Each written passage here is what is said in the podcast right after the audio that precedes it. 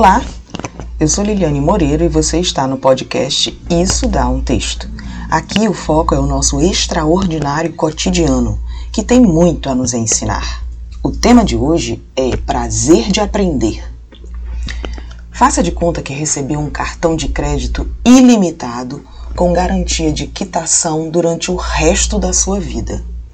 Sabendo que tudo já está pago, como usaria seu tempo todos os dias? Há quem diga: nunca mais trabalharia, viveria viajando, ajudaria as pessoas.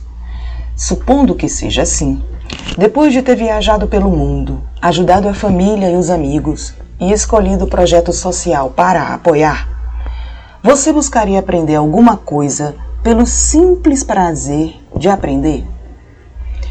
O exercício não é tão fluido porque nossas escolhas estão condicionadas ao para quê. Para que perder tempo aprendendo grego se o inglês é a língua universal? Se a promoção no emprego depende das especializações, então justifica-se o MBA, o mestrado, o doutorado. É mais fácil manter a motivação acesa quando o foco está nos rendimentos subindo.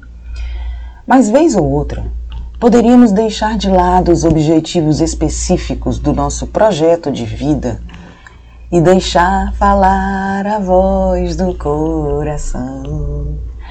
A boa notícia é que podemos começar sem ter que esperar pelo cartão ilimitado. Tem curso para todo tipo de gosto na internet.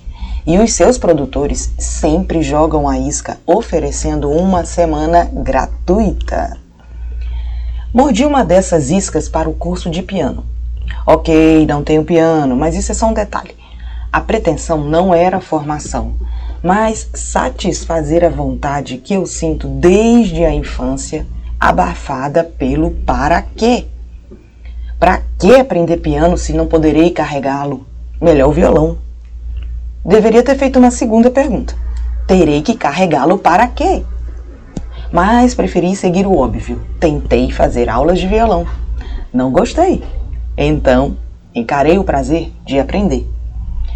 Minha primeira aula de piano provocou uma onda indescritível de satisfação.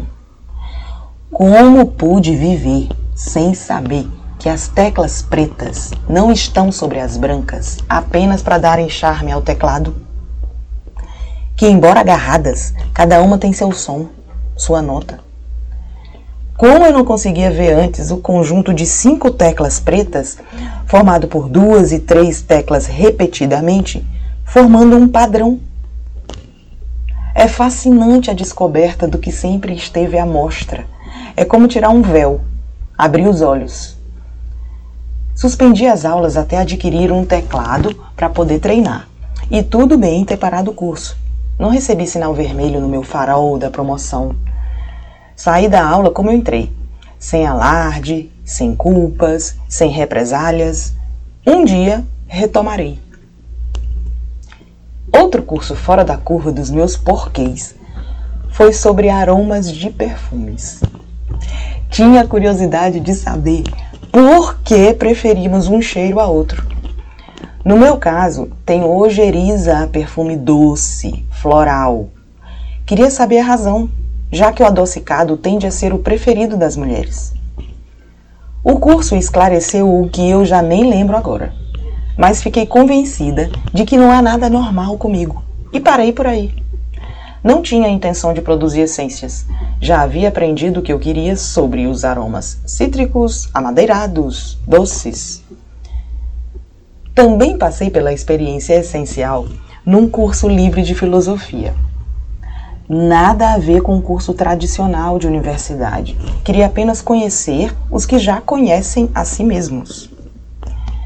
Não liguei a mínima para o certificado de conclusão que eu recebi. Valeu mais a pena desconcertar meu professor filósofo quando questionei sobre como um trabalhador comum, com contas a pagar, pode alcançar a serenidade de um Dalai Lama. É que existe toda uma estrutura econômica para manter o Dalai Lama, que precisa estar livre de preocupações materiais. Assim, Ele não se preocupa em pagar conta de energia, não compara preço do arroz e até suas vestimentas aparentemente simples, com metros de tecidos enrolados pelo corpo, não é ele quem as compra. Perguntei ao professor se a ameaça do corte de energia não pode desviar o sujeito do caminho da tranquilidade. Mas ele ficou visivelmente perturbado com a pergunta materialista.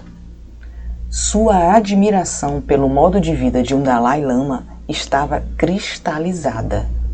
Somente alguém que estivesse ali, sem pretensão alguma de receber boa nota de comportamento, poderia abordar uma irrelevância dessas. Ele disse que eu estava equivocada, pois os problemas de um Dalai são muito maiores do que uma conta de energia. Ele enfrenta grandes questões entre nações, argumentou o professor. Claro que não desmereceria a missão grandiosa do líder dos budistas, referência de compaixão. O atual Dalai, Tenzi Gyatso, recebeu inclusive o Prêmio Nobel da Paz.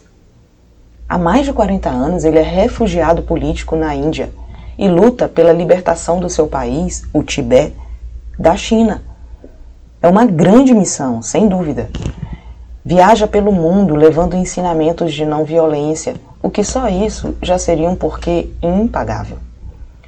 Eu só queria trazer a filosofia para o cotidiano de um trabalhador brasileiro que vê seu salário acabar antes do fim do mês.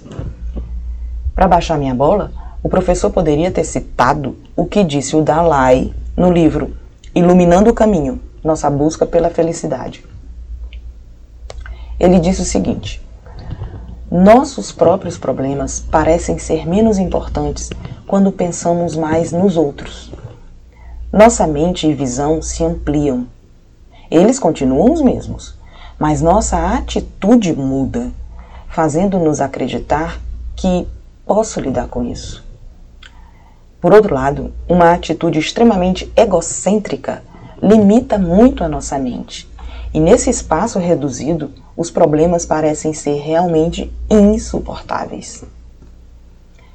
Isso faz muito sentido. Limitar o nosso olhar para os nossos problemas do cotidiano favorece a vitimização. Por alguma razão, passamos a achar que o mundo foi criado exclusivamente para nós e deve nos servir. Quando a realidade se apresenta, com os seus enigmas básicos, falta a musculatura para segurar a barra. E aí vem o lamento, a reclamação sem fim, a tristeza, a raiva do mundo. Talvez, se incluíssemos em nosso dia mais vivências livres, conseguíssemos perceber mais sutilezas no entorno. Seria um tempo para perguntas despretensiosas, sem medo de errar e sem ter que impressionar a turma, apenas pelo exercício de provocar a curiosidade que mora em nós alcançaríamos um contentamento profundo. Mais motivos para agradecer do que reclamar. Porque se a conta de energia chegou, significa que tivemos energia para usufruir. Este foi mais um episódio do Isso Dá um Texto. Até o próximo.